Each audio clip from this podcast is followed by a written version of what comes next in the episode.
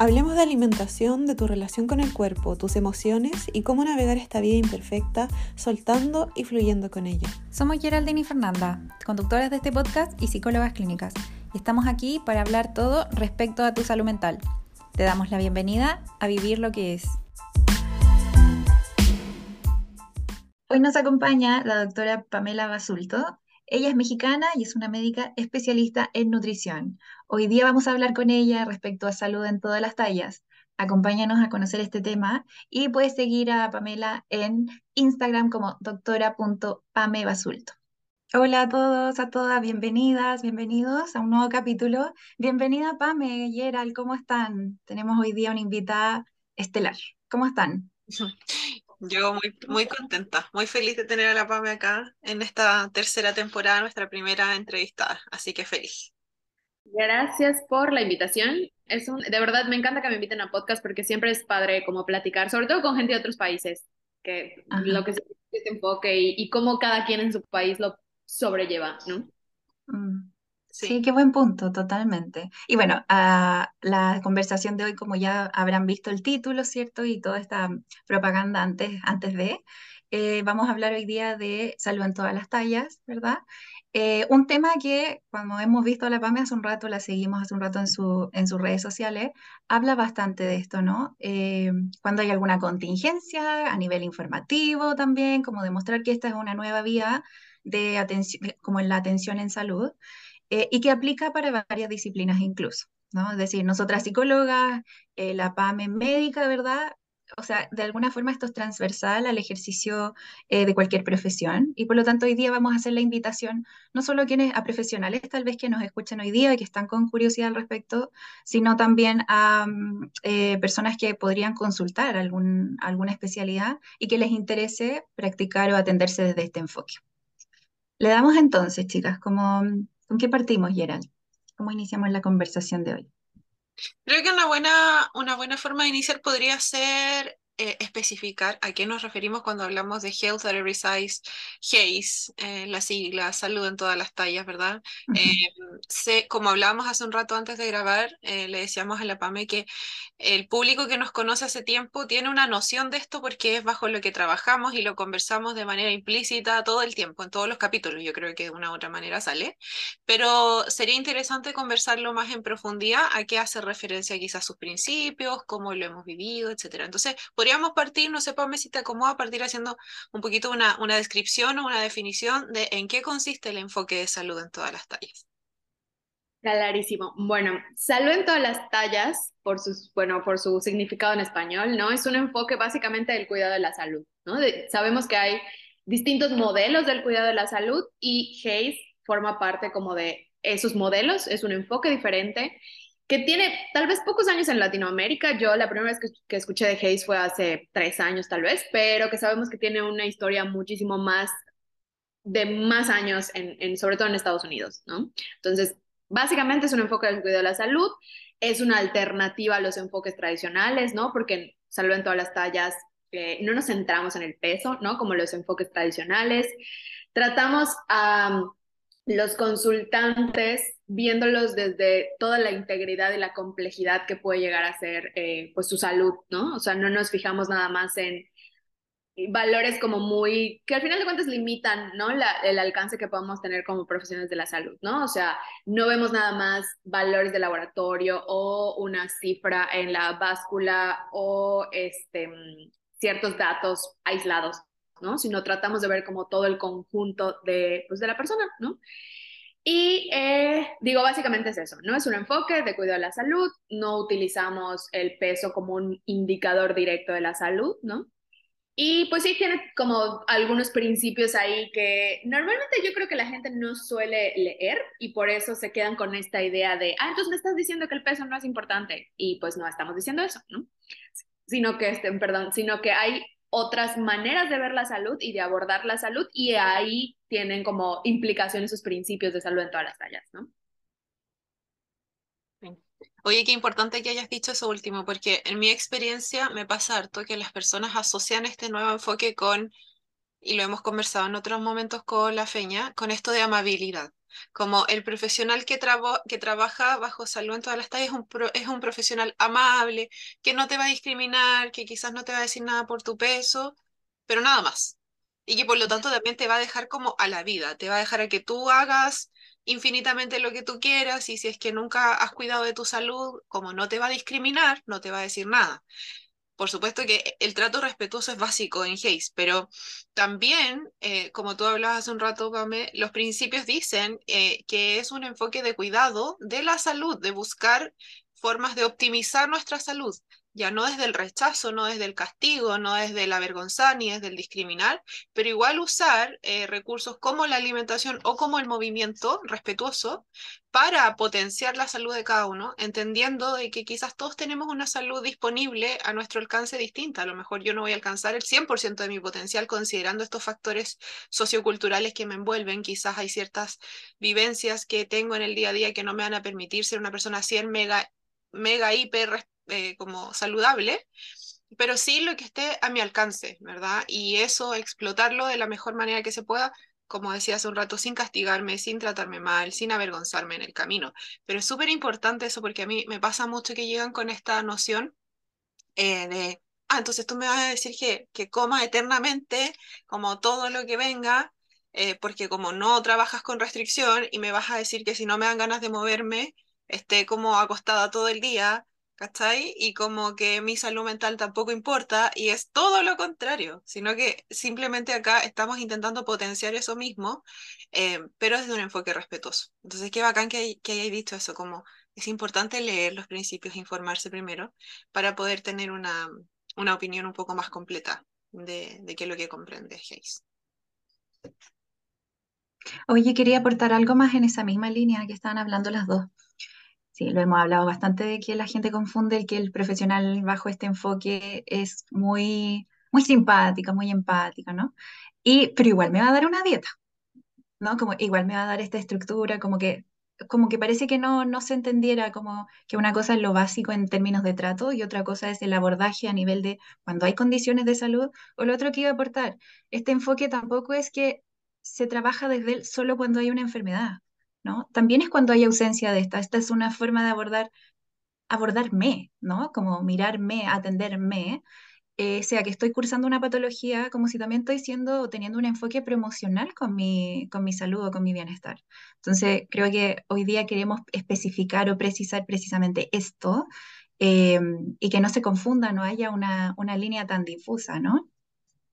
Y yo creo también que una de las diferencias claves es que desde Salud en todas las tallas, pues apoyamos a las personas o a los pacientes o a los consultantes o a nuestros acompañados, sí a adoptar obviamente hábitos de salud en, en, pues, en pro de la salud, ¿no? Y del bienestar, pero no desde lo que dice como el libro tal cual, o sea, sino, o lo que dice la OMS o lo que dice la guía del ejercicio para pacientes de chalala, sino tratamos de, ok, está esa evidencia que es súper valiosa, ¿no?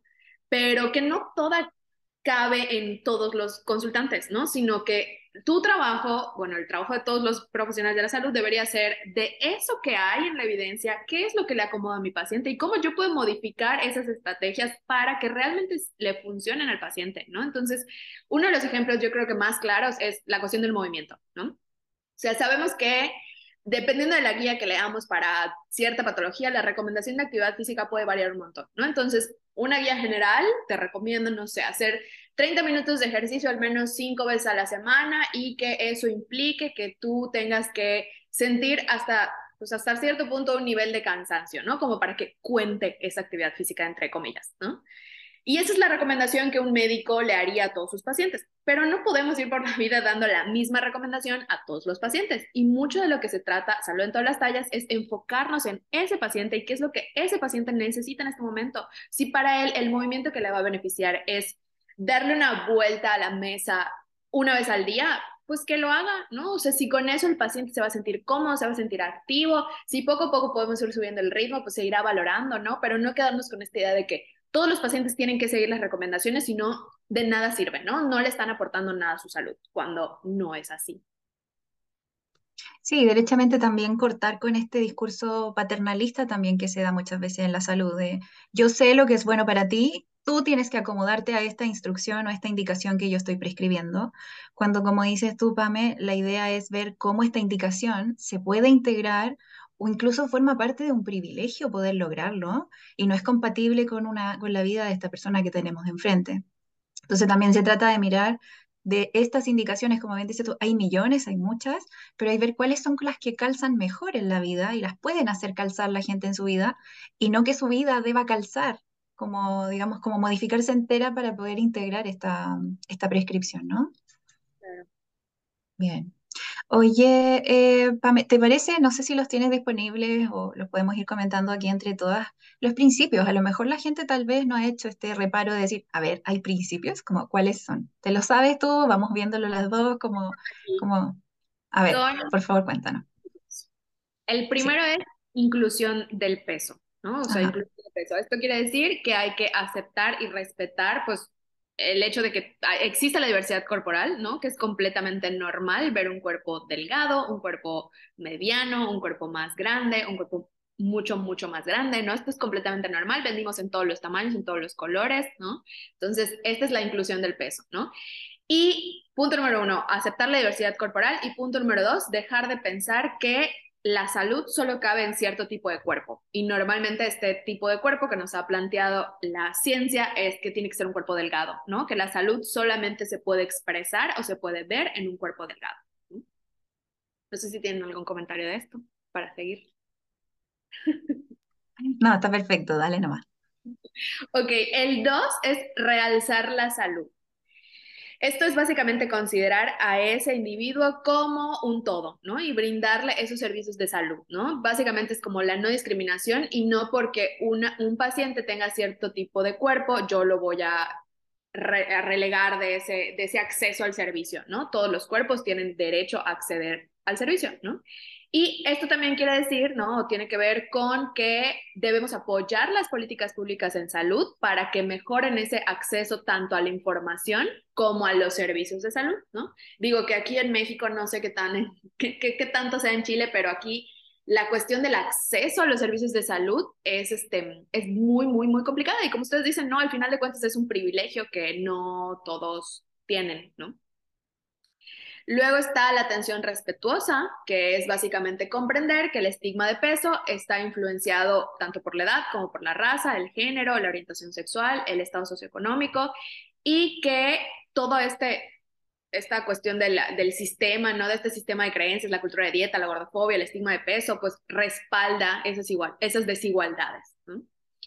Luego, el comer para el bienestar.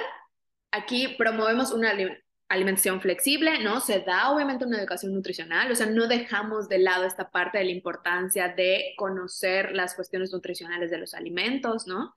Eh, pero siempre y cuando pues sea flexible, ¿no? Se adapte a los pacientes, ¿no? No tengo por qué llegar yo a imponer un tipo de alimentación si no tengo la menor idea de cómo es el estilo de vida o las preferencias de los pacientes, ¿no? No cabe como en esta cajita de, estas son las cantidades que tienes que comer y tan, tan, ¿no? Sino se promueve obviamente una alimentación intuitiva, una alimentación flexible, en lugar de que todo sea muy controlado y muy, este, pues sí, muy estricto, ¿no? Y muy restrictivo. Y el último, que es el de movimiento para mejorar la vida, que es un poco de lo que platicamos, ¿no? En lugar de prescribir actividades muy estructuradas o que tal vez puedan ocasionar mucho más estrés a los pacientes, tratemos de apoyar esas actividades en el que las personas se sientan cómodas, ¿no? Que las personas de todos los tamaños puedan participar, que no nos quedemos con esta idea de las personas con, cuerpos más grandes no pueden hacer cierto tipo de ejercicios porque es imposible que ellas los hagan, ¿no? Cuando sabemos que todas las personas podemos hacer eh, todos los, los este, las actividades que con las que nos sintamos cómodos, digo siempre cuando no haya una contraindicación médica, ¿no? Pero básicamente fomentar esta parte como del movimiento desde un lugar de el disfrute y el placer y el goce, ¿no? No desde, no desde el lugar de el castigo o la compensación. Súper. Y qué importante ese último punto, a mi parecer, porque acá queda claro que realmente hay un interés por promover salud. Desde el enfoque tradicional, bueno, muchas personas se, eh, se anclan del discurso del enfoque tradicional para decir que por ejemplo, no sé si se acuerdan cuando salió esta ropa Nike extra grande y mucha gente criticaba a los maniquís diciendo que eso promovía la obesidad, entre comillas. Eh, ahí queda en evidencia cómo se puede tergiversar la información del enfoque tradicional para finalmente deteriorar la salud de las personas. Porque si realmente el interés fuera mejorar la salud, qué maravilla que exista una variedad de tallas para todos los cuerpos, que claramente eso va a contribuir a la salud de las personas. Entonces, que la inclusividad de la diversidad corporal y también de que el movimiento físico sea disfrutable y sea accesible para todas las personas, eso realmente es promover salud. Lo otro, a mi parecer, es seguir segregando y seguir generando aversión a personas que siempre se han sentido discriminadas. O sea, ¿cómo voy a pretender que alguien que siempre ha visto el ejercicio como algo eh, ajeno y como algo eh, que se asocia con el cuerpo delgado, ¿verdad? Y que ni siquiera tienen acceso a veces a ropa para hacerlo, puedan tener una mejor calidad de vida. Entonces, siento que afortunadamente acá, efectivamente queda mucho más en claro de que realmente esto promueve salud, a diferencia de, otro, de otros enfoques. Qué bacán, qué bacán que lo hayas dicho. Súper. Em, Chiquillas, ¿y cómo dirían ustedes que era la experiencia que ustedes tenían cuando atendían desde el enfoque tradicional? Porque todas nos tuvimos que deconstruir en el camino, ¿cierto? ¿Cómo fue para ti, Pame, eh, específicamente en algún momento atender bajo el enfoque tradicional? Pues fíjate que tuve la fortuna de que saliendo de la licenciatura en nutrición, ejercí tal vez lo que pasa es que yo estudié como medio al mismo tiempo nutrición y medicina, entonces este, mm, no ejercía como de tiempo completo porque tenía que tomar las clases de medicina y luego empecé el internado, luego el servicio social, entonces como fue un desastre mi vida en ese momento. Mm. Pero la, la poca consulta que yo tenía, este, mm, por bendición de verdad, era prácticamente de eh, enfermedad renal, ¿no? Yo veía pacientes con enfermedad renal, porque a mí me interesaba el área renal, ¿no? Entonces, si bien sí prescribía planes de alimentación, porque obviamente en, la cuestión de las enfermedades renales hay que cuidar mucho el, contenido de proteína de la dieta de las personas, ¿no? Y entre otros, otros minerales, fósforo, este, potasio y demás. Pero este, mi consulta no era como totalmente centrada en control de peso, ¿no? Como le llaman.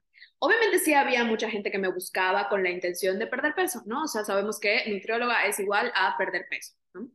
Entonces, eh, la gran mayoría de mi consulta no era para control de peso, pero sí tenía uno que otro, ¿no?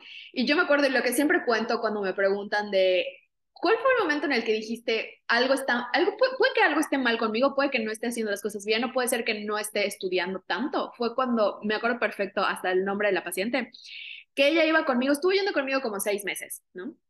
La primera vez que yo, que yo la vi, ella pesaba X kilos, ¿no? Y ella quería bajar de peso, ¿no? Entonces, dentro del rango del IMC, ella sí cabía, no me acuerdo si en, en, obesidad grado 1, ¿no? O en sobrepeso o una cosa así. El punto es que fue conmigo, no sé, la primera consulta habrá bajado tantos kilos, luego la segunda otra vez bajó tantos kilos, pero luego ya llegó un punto en el que se estancó, ¿no? Y en el punto en el que se estancó, aún no estaba como en este famosísimo peso ideal, entonces empezamos a buscar otras estrategias. Yo me acuerdo que empecé a bajarle mucho los carbohidratos hasta el punto que llegamos a dieta keto, ¿no? Luego volvíamos a hacer ajuste, luego este, yo le decía, no, pues haz un poco más de ejercicio, no, pues vamos a cambiar de ejercicio, vamos a empezar a hacer esto, ¿no? Entonces yo me acuerdo que con ella de verdad hicimos un montón de cosas, o sea, llegó a ir hasta el endocrino, todo estaba bien, no, no había ninguna alteración hormonal, entonces ella y yo cada vez que nos veíamos era como un, hasta que yo le dije, honestamente, no sé por qué no pierdes peso. O sea, no tengo la explicación. Te juro que no tengo la explicación. Ya investigué, ya así, ya, mm, pero no tengo la explicación. Entonces ella siguió yendo conmigo ya más porque pues nos hicimos amigas y, este, pues le gustaban. Al final eh, yo les doy a mis pacientes normalmente recetarios, entonces íbamos y, y, y ella, este, pues se volvió como muy fan de hacer sus preparaciones y demás. Pero nunca, nunca logramos que perdiera el peso que, pues, que dictaban estas tablitas que debía perder. Entonces yo me acuerdo que cuando empecé a escuchar de salud en todas las tallas y me acordé de esta paciente, dije, claro, tiene todo el sentido. O sea, no era que yo estuviera fallando, no era que este, ella estuviera fallando, ¿no? Porque sí llegué al punto en el que decía, ¿será que me está diciendo la verdad? O sea, ¿será que de verdad hace todo el ejercicio que me está diciendo? ¿O será que de verdad hace la dieta como yo se la estoy mandando? Y pues sí, o sea, seguramente sí ha sido todo lo que yo le estaba diciendo, pero su cuerpo no más no está diseñado para tener ese peso ideal, entre comillas, ¿no?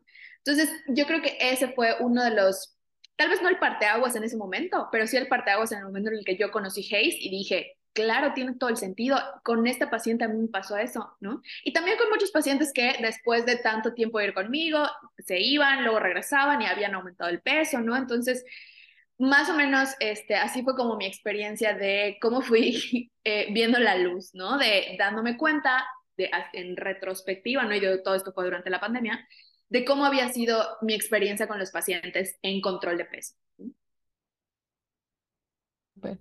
Oye, qué, qué valiosa esa experiencia que tuviste, porque siento que grafica muy bien eh, el que puedes estar haciendo todo bien y aún así eh, tu set point, ¿cachai? Como que va, va a pelear, de una u otra manera, va a pelear por persistir. Entonces tuviste la experiencia ahí, pero eh, en vivo y en directo, de cómo se explica todo este fenómeno que pasa con el cuerpo. A mí me pasó, yo trabajaba en atención primaria de salud hace años atrás y y cuando todavía tenía esta visión más tradicional, me pasaba que me hacía sentido, a veces en las reuniones de equipo, eh, personas que trabajaban, por ejemplo, en el programa cardiovascular decían, los pacientes mienten, los pacientes te dicen que no comen nada, te dicen que están haciendo ejercicio, pero ¿cómo puede ser? Si en realidad, y te dicen que son las hormonas, pero en realidad nosotros sabemos que no son las hormonas, y un poco como burlándose también, lamentablemente, ¿cachai? Como de no creerle. Y yo igual me hacía ruido eso, yo decía, ¿realmente mentirán? Como que en algún momento lo creí, tengo que ser súper honesta, como, sí, quizás le, mienten porque a lo mejor le tienen miedo al profesional, que puede ser, ¿cachai? O sea, si hay un profesional que tiene una jerarquía muy, muy superior a ti y que te mandó a hacer algo y no lo hiciste durante un mes, puede ser que llegues a mentirle. Pero lo que empezó a pasar ahí es que a veces me derivaban a mí como psicóloga eh, pacientes para yo poco menos hacerle como una sesión de coaching y dejarlos así mega hiper motivados para seguir todas las las instrucciones. Y cuando hacía esas entrevistas me daba cuenta, por un lado, que eh, dentro de sus contextos hacían los esfuerzos que podían, porque muchos de ellos no tenían los recursos para comer tal cual como les decían, ni tenían el tiempo a veces para moverse o qué sé yo. Em, trataban de hacerlo, obviamente bajo sus medios, pero también había mucho sufrimiento de por medio. Como mucha frustración, mucha vergüenza por no poder lograrlo, mucha culpa hacia sí mismos. Y en mi cabeza yo decía como, ¿cómo puede ser que este malestar que me genera el no poder calzar con un peso sea compatible con la salud que estamos buscando? O sea, independiente de si es que esta persona lograra alcanzar ese peso, realmente va a estar saludable si para alcanzarlo tuvo que sacrificar horas de descanso, horas de sueño, dinero que no tenía, ¿te fijáis? Y andar muy, como, eh, como decimos en Chile, muy psicoseándose, muy como supervisándose a sí mismo, muy vigilante de qué hacía bien y qué hacía mal. Claramente, desde mi perspectiva como psicóloga, eso no era compatible. Y ahí me encontré con Hayes y como que leí todos los principios y, y, por fin me hizo sentido. Pero igual al inicio, no sé si a ustedes les pasó, a mí me daba mucho miedo, como esto de decir, tendrá sentido, a mí me hace sentido, quizás por eso, porque soy psicóloga, pero si se lo planteo al equipo en estas reuniones me van a mirar como loca, ¿cachai? Como que igual yo, yo creo que todas pasamos por un punto en donde dijimos, quizás yo estoy mal también. Em, y luego ya cuando uno empieza a familiarizarse un poco más con otras personas que trabajan bajo el enfoque, cuando empieza a tener experiencias como las que contaste tú recién, ya te vas como un poco tranquilizando y te vas como asegurando de que realmente esto va por, va por ahí la cosa, digamos. Pero esa fue como mi experiencia desde el enfoque tradicional. No sé, Feña, si, si a ti te pasó algo similar. Sí, de hecho, bueno, yo trabajé, en algún minuto lo conté, trabajé en el área bariátrica, incluso yo.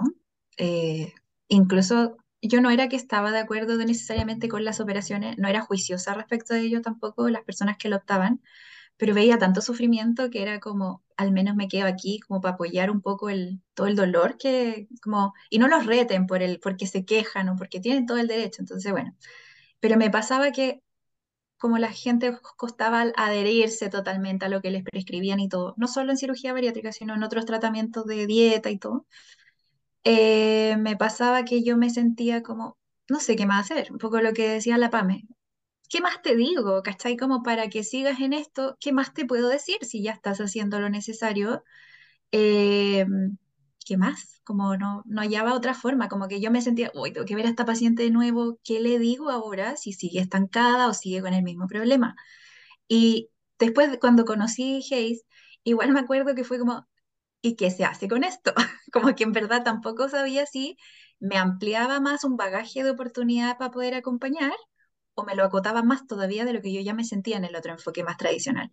Y fue todo lo contrario, al fin y al cabo. Mis expectativas eran como tal vez va a ser más difícil acompañar y en realidad me dio más herramientas incluso. Como ahora no hay cosa que me quede así como un poco al vuelo, como como aislado para, para poder acompañar, como que todo pudiese entenderse como que hay un engranaje mayor para el poder mirar cómo los factores están incidiendo del por qué están pasando las cosas o por qué mi cuerpo está reaccionando de tal o cual forma. Así que como fue un alivio, como cambiarme a este enfoque por, por sentirme que sí puedo apoyar mucho más que desde el otro enfoque. Al menos esa, esa es mi experiencia. Oigan, chicas, y, y considerando que ya esto es como fue una información nueva en algún minuto para nosotras, ¿verdad? Cuando recién la descubrimos, ¿qué dirían ustedes que fue lo que a ustedes las motivó ya a como a lanzarse y a decir, ya, voy a trabajar desde este marco, a pesar de que me da un poco de miedo y a pesar de que sea incierto, me voy a atrever? Yo creo que una de las cosas que más me ayudó a lanzarme fue la pandemia. O sea, si algo positivo en mi vida dejó la pandemia fue mi cambio de enfoque. Yo creo que si hubiera seguido eh, con mi vida normal y no hubiera existido este break en el que todo el mundo se paró y yo tuve tiempo de sentarme, leer, investigar, no, no, este, no hubiera cambiado de enfoque, ¿no? Siento, bueno, yo siento que eso hubiera pasado.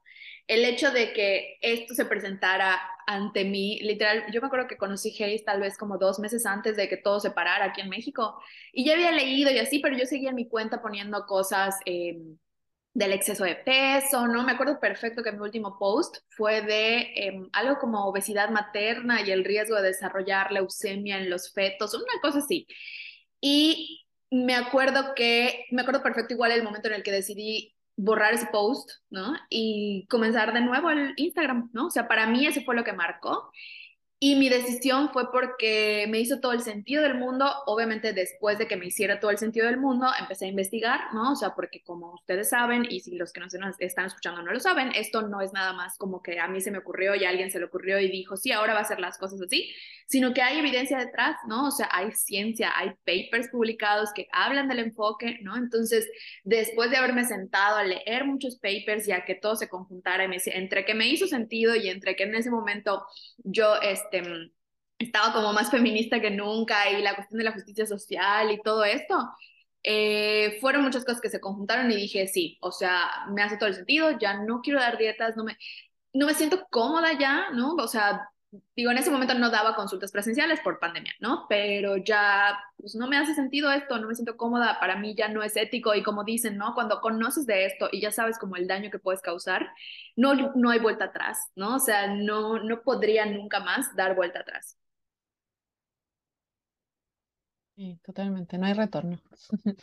A mí me pasó eh, que, bueno, también Mm, también más que nada en pandemia, pero cuando empecé a, familiarizarme mucho más en profundidad con la alimentación intuitiva y a especializarme en trastornos alimentarios, empecé a trabajar obviamente bajo este concepto de restricción no es compatible con recuperación.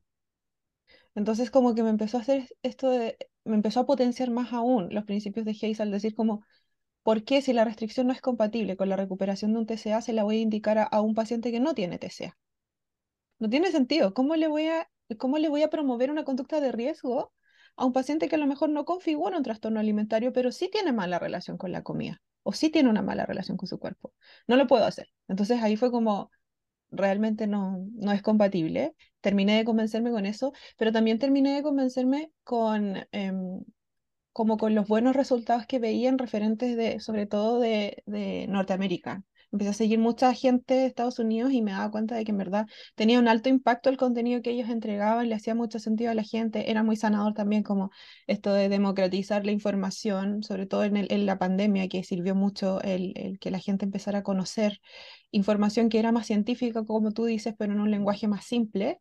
Eh, bueno, y ahí también yo partí mi Instagram y todo, y fue como, acá estamos, y acá nos casamos porque ya esto me hace sentido y como tú dices, me pasó lo mismo, no hay vuelta atrás. Así fue más o menos mi, mi adherencia al, a Hayes. Yo creo que en mi caso a mí me ayudó mucho la psicología. Es decir, eh, siempre he sido psicóloga clínica y he trabajado en el tema de acompañar procesos, distintos procesos. Después me empecé a encauzar en, en el tema de la conducta alimentaria, los trastornos de la conducta alimentaria.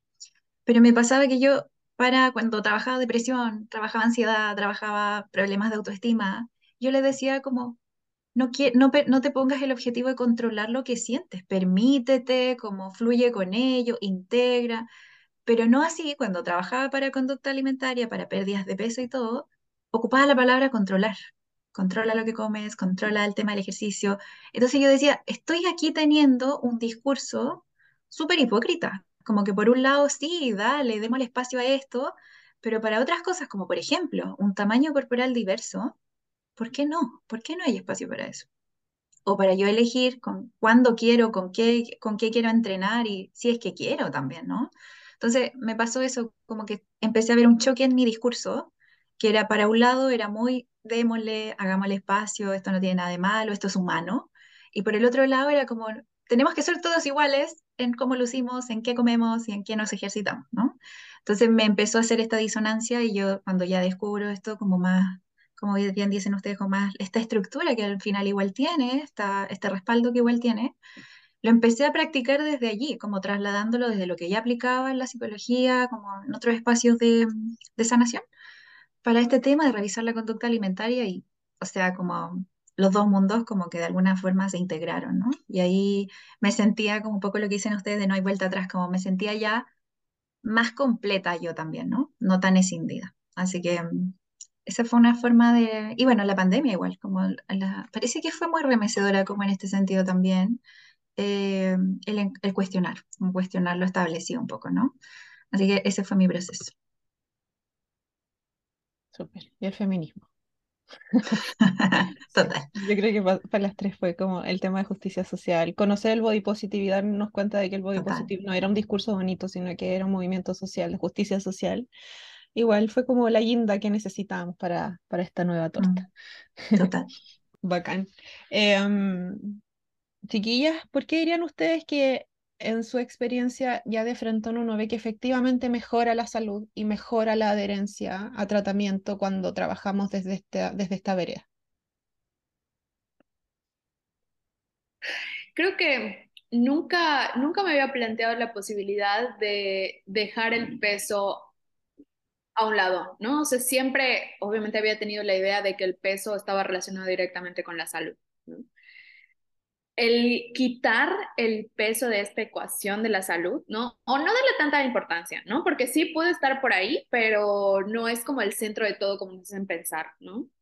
Entonces, el darme como esa oportunidad de quitar el peso del centro y ver cómo estos tratamientos no centrados en el peso realmente benefician la salud de los pacientes, ¿no? Creo que ha sido, como dicen, ¿no? Lo que me ayudó a convencerme de que este era el camino y también, digo, añadido, obvio, a la, pues a la evidencia que hay, ¿no? Yo podría decir que aquí les va mucho mejor a los pacientes porque no están todo el tiempo estresados, porque no les da miedo ir a la consulta, porque, y me lo han dicho muchas veces, ¿no? Cuando, cuando llegan por primera vez es un, sí me, sí me causaba un poco estrés venir contigo porque la verdad no sabía si me ibas a pesar o no me ibas a pesar qué me ibas a decir. O sea, y la verdad es que ayer sí comí un montón porque pensé que viniendo contigo hoy me ibas a decir que ya no podía comer nada de lo que como normalmente. O sea, sí llegan todavía con miedo los pacientes, aunque sepan que yo no manejo ese enfoque, ¿no? Entonces, el, el proceso de mis pacientes, lo mucho que han avanzado, ¿no? En cosas que realmente tal vez no son medibles como un numerito, ¿no? Que en la insulina o en la, glucosa o en los triglicéridos o colesterol sí lo podemos medir con numeritos, pero hay otras cosas que no podemos medir con numeritos y está bien, ¿no? Creo que como médicos nos han enseñado que todo lo que podemos medir tiene que ser en numeritos y solamente así nos podemos asegurar de que las cosas mejoraron, ¿no? Pero cuando nos empezamos a fijar en otras cosas que el paciente mejora, ¿no? Como cosas tan sencillas como ya duermo mejor, ya disfruto más al momento de comer, ya voy mejor al baño, ya voy más veces, ya como más verduras, ya como más frutas, ¿no? Ya no siento culpa al comer un pedazo de pastel, ya este, puedo comer tan alimento sin tener que hacer ejercicio compulsivo al día siguiente, ¿no? Como todas estas mediciones, ¿no? Variables del paciente que yo puedo valorar, ¿no? Y, y que puedo ver, ¿no?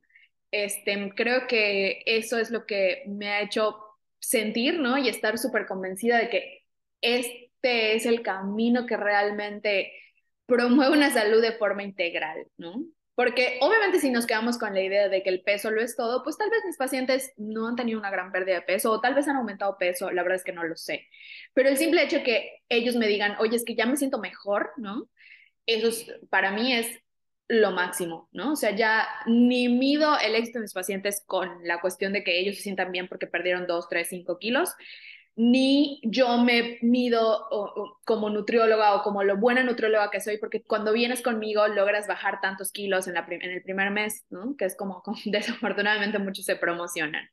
Pero yo creo que este, ya me fui un chorro de la pregunta, pero básicamente eso es lo que creo que a mí me ha hecho decir, oye, claro que les va mucho mejor a mis pacientes así, mucho mejor.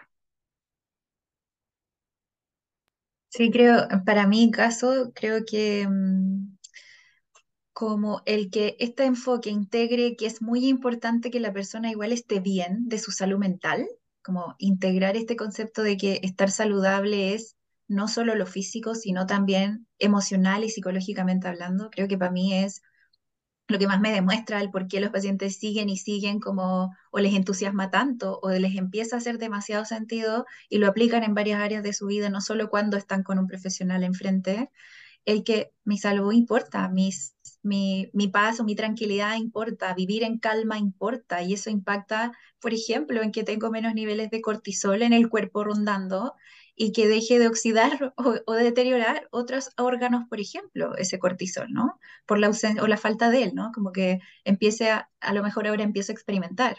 No me siento tan estresada, no me siento tan angustiada, tan culposa, tan avergonzada, ¿no? Eh, y, creo que en mi caso, como lo que me reportan eh, cuando van o con otros profesionales o conmigo, que yo tengo este enfoque, eh, es como esta sensación, como decís tú, Pame, de de tranquilidad, puedo reportar todo lo que me pasa porque no me van a juzgar al otro lado y de hecho sirve reportarlo porque así me comprendo más y sé atenderme mucho mejor y no me están diciendo esto no debes sentirlo y cómo lo controlo entonces, ¿no? Entonces creo que en mi caso ha sido esto del que se posiciona como igual o más importante la salud mental que la física, ¿no? No lo es todo calzar solo con un IMC, por ejemplo, con un peso en específico, no habla mucho eso de tu salud.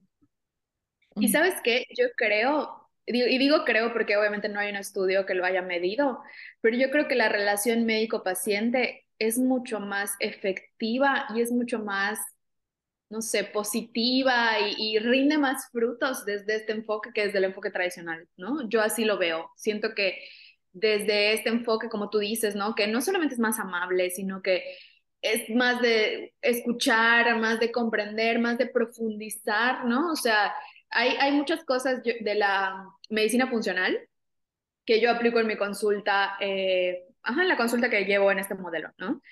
Que tienen que ver con literal desenraizar todo el padecimiento, ¿no? Desde, digo, que claramente esto es un privilegio porque yo tengo una hora para dar consulta, ¿no? No estoy en un sector público en donde tienes 15 minutos para dar consulta, pero bueno, hablando de mi privilegio de mis consultas, este, desde el, el, cómo partes haciendo la historia clínica es súper diferente, ¿no? O sea, cómo desde el momento en el que naciste, cómo naciste, cómo fuiste evolucionando, cómo fue la relación que tenías con la comida, cómo era tu alimentación a los dos años, a qué, a qué edad empezaste la alimentación complementaria, qué elementos te gustaban, qué no, entonces, cómo fue evolucionando, en qué momento fue tu primera dieta, cuándo fue el primer momento en el que te, o sea, como toda esa historia que aquí importa y tiene muchísimo peso porque nos habla un montón y nos hace todo el sentido del mundo, ¿no? De es que, no sé, tengo muchos pacientes que, por ejemplo, yo odio la zanahoria, ¿no? Y luego te das cuenta que cuando la paciente tenía dos años, la mamá solo era comer zanahoria, ¿no? Entonces, no sé, como muchas cosas que puedes ir sacando, ¿no? Que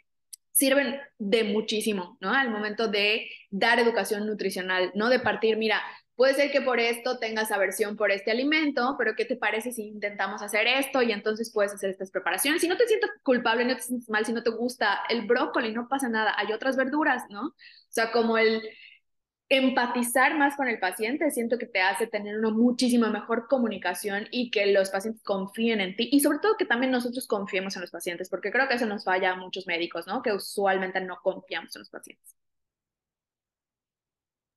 Sí, absolutamente. Yo quería complementar que a mi parecer es muy común, no sé si a ustedes les pasa, pero en mi caso es muy común encontrarme con consultantes que tienen una mentalidad súper perfeccionista cuando se trata de mejorar la salud o de tener hábitos. O lo hago todo, yo les digo a mis pacientes, te pones en modo turbo, intentas hacer todo, tener la alimentación más limpia, hacer ejercicio todos los días, acostarte a las 8 de la, de la noche, ¿cachai? Como todo, todo, todo. O si es que no pude un día hacer eso, no hago nada. Entonces, cuando nosotras como profesionales le mostramos que muchas veces están haciendo suficiente, porque están haciendo lo que pueden con lo que saben y con lo que tienen disponible, ya hay una validación que no encontraban en ningún otro lugar, ni siquiera en sí mismas.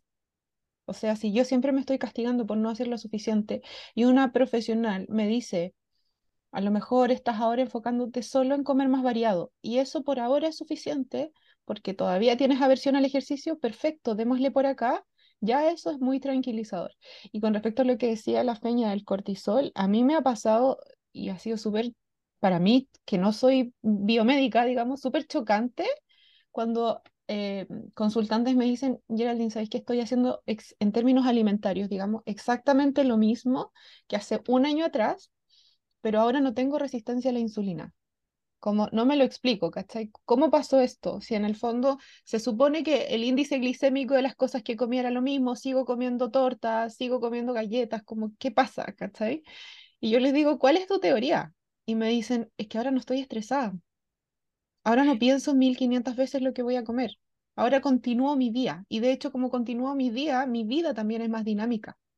Entonces, es impresionante para mí como ese tipo de discursos que me toca escuchar y como ustedes decían, siento que igual em, el verse, el sentirse visto por un otro, ¿cachai? Como no esto no es un trámite en donde te voy a dar algo estandarizado, sino que voy a tratar de verte, como decía la PAME, dependiendo del contexto en el que uno atienda. Si uno tiene el privilegio de atender eh, de manera privada y harto tiempo. Vamos a tratar de hacerlo lo más completo que se pueda, pero yo también tengo colegas y conozco personas que a veces incluso en contextos em, menos, eh, menos, menos favorables igual intentan dentro de lo que se pueda hacer en poco tiempo una evaluación más integral, igual eso hace, hace que la persona se sienta vista, se sienta importante, genera un vínculo más estrecho. Y en mi experiencia, algo que también ha ayudado mucho con la adherencia es que sienten que las derivaciones que nosotras hacemos son seguras.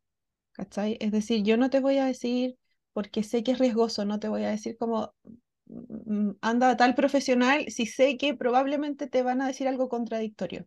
Voy a tratar de yo darme el tiempo, como pueda, obviamente, no, no todas lo podemos hacer todo el tiempo, pero en la medida en que pueda, de que tal profesional tenga más o menos un enfoque semi respetuoso, por lo menos, para que la persona diga, ok, voy a ir, porque de lo contrario se va a resistir, que, que los estudios es lo que más hablan en, en estigma de peso en el contexto médico, esto de dejo de ir, o sea, tengo, genero aversión, por lo tanto ese es el, a mí parece como el primer impacto en el deterioro de la salud de las personas, si ni siquiera consultan por miedo, por trauma, ¿cómo vamos a mejorar la salud? Entonces, cuando generamos esa confianza en nosotros por dar un trato respetuoso, ya también en la derivación a otras a otras especialidades se siente más segura y la persona está más dispuesta a adherir. Entonces, nos encanta Haze. Somos Haze lovers.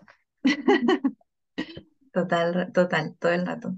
Em, bueno, y como en base a todo lo que estábamos, hablamos hoy día, toda nuestra intención, eh, Pame, con tu incorporación hoy día en la conversación y con todas las experiencias que compartimos hoy día, no fue solo para dar a conocer en qué, en qué se basa este, esta forma de acompañar, sino también de, de mandar el mensaje fuerte y claro de que la salud es un derecho y para que eso sea, hay que generar luchas o hay que generar espacios que ayudan a que eso sea o se pueda ejercer o se pueda vivir derechamente, ¿no? Y esto no solo pasa porque el, el potencial consultante o paciente ponga el grito, ¿no? O diga, yo exijo este derecho. También está en el ejercicio de humildad del profesional de mirarnos también, cuántos somos facilitadores o eh, de alguna forma hasta podemos perjudicar a que eso se ocurra, eso ocurra, que la salud sea como practicada desde un derecho.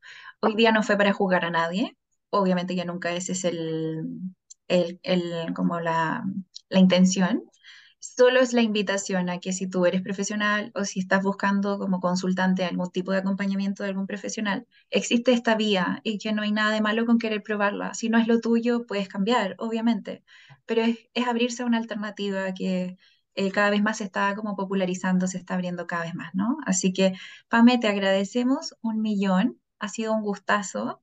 Nos sacamos el antojo hoy día porque te teníamos en la mira hace un rato de querer compartir un espacio contigo y muchas gracias por, por el interés y por la participación obviamente hoy día.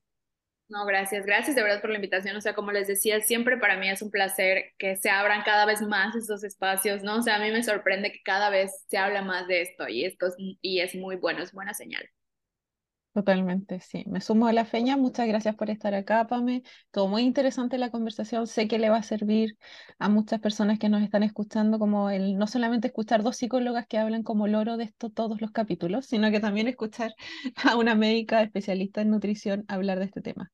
Así es que felices de tenerte acá. Lo que siempre le decimos a nuestras invitadas es si en algún momento se te ocurre un tema a ti y tú dices cómo vivir lo que es, podría ser una buena plataforma para conversar de esto y para llegar a harta gente, nosotras felices. Nos contactas y le damos con cualquier capítulo que, tengas ahí pensado. Gracias. Así es, eso. Pame, recuérdale por favor a la audiencia tu, tu Instagram, donde pueden encontrarte. Mi Instagram es arroba DRA Pame Basulto, doctora Pame Basulto, así tal cual. Genial. Genial, súper. Bueno, todas, todas nuestras gracias reiteradas, Pame, a ti, también a quienes nos escucharon hoy día. Esperamos les haya encantado como, como nosotras quedamos de fascinadas hoy día con el tema. Eh, y bueno, nos encontramos entonces en un próximo episodio. Que estén muy bien. Un abrazo a todos y a todas. Gracias. Chau.